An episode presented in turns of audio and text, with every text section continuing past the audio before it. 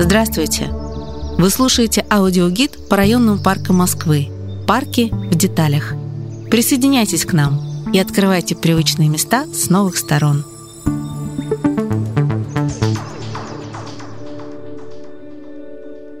Сегодня мы совершим прогулку по одному из уникальных мест Москвы – Бирюлевскому дендропарку.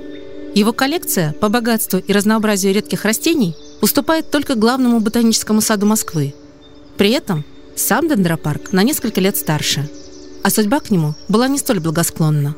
И тем не менее сегодня это одно из лучших мест для путешествия в удивительный мир флоры. Чтобы сразу окунуться в атмосферу этого места, предлагаем начать наше путешествие у входа напротив пересечения Липецкой и Педагогической улиц. Мы прямиком попадаем на одно из моноаллей дендрария – березовую.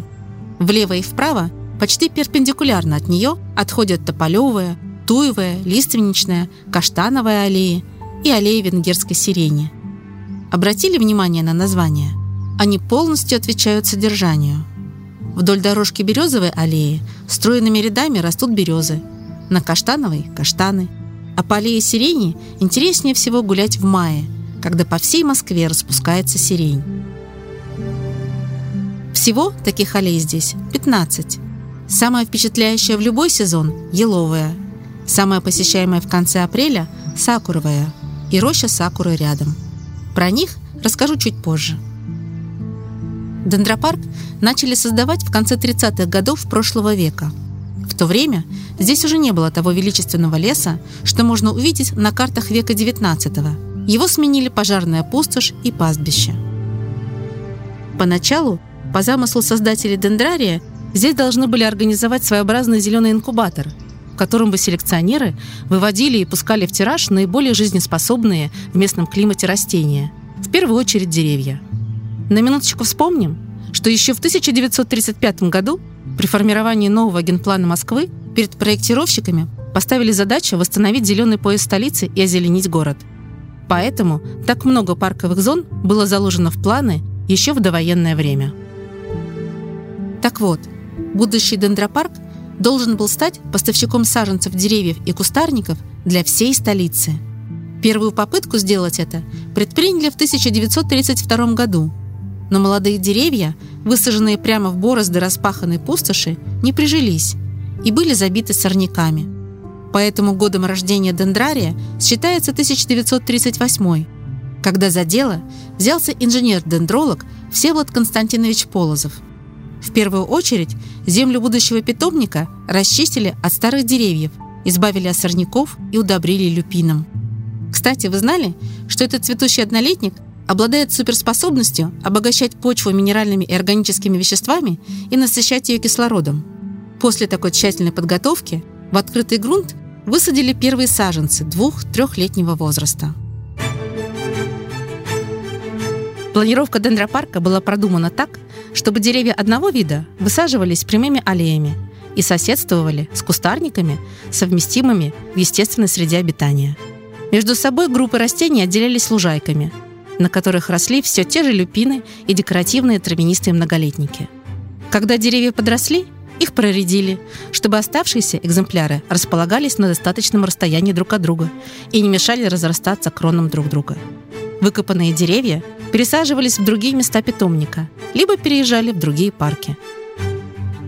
К началу Великой Отечественной войны работы по созданию дендропарка охватывали уже более 70% планируемой территории – Дорожки, по которым мы гуляем сегодня, это те самые экспериментальные аллеи Полозова. По крайней мере, в северной части дендропарка планировка повторяет ту, что найдена на картах немецкой аэросъемки 1942 года. Березовая аллея внезапно прерывается зеркалом небольшого центрального пруда. Видите? Друг напротив друга здесь есть две смотровые площадки. На той стороне березовая аллея продолжается и упирается в большой туевый круг – от него, как лучи, отходят еще несколько аллей. Бывает трудно решить, по какой хочется пройти. Каждая красиво по-своему. Дендропарк – место немного сказочное. Вы обратили внимание, какие необычные здесь информационные стенды и указатели? А еще тут есть свои стражи – большой и малые стуканы. Первый находится на повороте с Березовой аллеи направо, на Каштановую.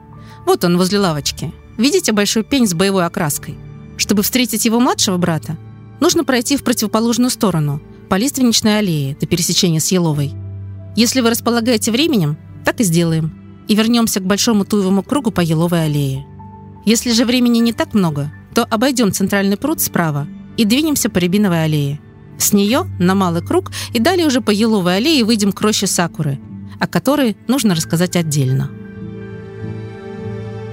Бирюлевский дендропарк – единственное место в Москве, где есть настоящая роща Сакуры. Этот уголок страны восходящего солнца появился в Бирюлево благодаря стараниям мецената Ютаки Мияниси. В 2010 году влюбленный в Россию японец передал в дар москвичам порядка 50 саженцев вишни мелкопильчатой с острова Хоккайдо – Сакура живет намного дольше, чем человек, поэтому сможет быть напоминанием людям о том, что наши хорошие дела живут дольше нас. Вот такую философскую идею вложил в этот проект японский меценат. Тогда же, осенью 2010 года, в Дендрарии создали японский сад камней, выложили сухой ручей, поставили лавочки и проложили дорожки для посетителей рощи. Приглядитесь, даже кормушки для птиц тут похожи на маленькие пагоды. Прошло более 10 лет – Деревья выросли и окрепли. Говорят, прижились абсолютно все растения. Вот что значит подарок, сделанный от всей души. Цветет сакура в конце апреля. Но если весна холодная, как, например, была в 2022 году, то начало цветения может сместиться на первую половину мая. Чтобы увидеть эту красоту, вам не придется стоять в длинной очереди на вход в рощу. Она ничем не огорожена и доступна в любой сезон бесплатно. Но будьте готовы к тому, что в те несколько дней цветения в роще очень людно. В это время в парке проводится ханами – японский праздник любования сакурой. От рощи Сакуры отправимся на восток, в сторону выхода из парка, по, внезапно, Дендропарковой улице. В этой части дендрария находятся административные постройки, экспозиционная площадка и птичий двор. В теплое время года в вольерах дворика гуляют породистые куры, гуси, индюки и фазаны – если у вас есть дети, здесь можно познакомить их с домашней птицей, которую городские ребята видят обычно только на картинках и на видео. А мы уже подходим к самому большому пруду дендрария. У него очень сладкое название – пруд «Шоколадка». Но никто не может вспомнить, когда оно появилось и почему. Вообще, в дендропарке целых пять прудов, соединенных между собой Берлевским ручьем. Частично с восточной стороны дендрария он взят в коллектор – но на большей территории все-таки выходит на поверхность. Официально пруды носят номерные названия. Первый Бирюлевский пруд, второй Бирюлевский пруд и так далее. Но у каждого есть и народное название. Нижний пруд мы оставили у себя за спиной, у рощи Сакуры. Впереди уже маячит шоколадка. Рядом с ним круглый. Заходили в парк мы возле верхнего пруда. А с большим истуканом поздоровались у внутреннего, он же центральный. Все пять прудов были выкопаны в 1938-1942 годах, то есть в то же самое время, когда закладывался и сам дендрарий. Несколько лет назад, во время масштабной реабилитации всех пяти водоемов, вокруг шоколадки сделали эффектную набережную со смотровой и двумя беседками-ротондами, стилизованными под начало прошлого века. Место это с тех пор очень популярно у любителей красивых кадров. Еще одна такая ротонда стоит у круглого пруда, от нее вдоль Бирюлевского ручья начинается тропа здоровья, пешеходная дорожка в виде деревянного настила. По ней можно подняться к верхнему пруду и оказаться ровно в том месте, с которого и началась наша сегодняшняя экскурсия. Расстанемся мы на Смотровой. До встречи в следующем парке. Эта экскурсия подготовлена при поддержке программы мэра Москвы «Мой район».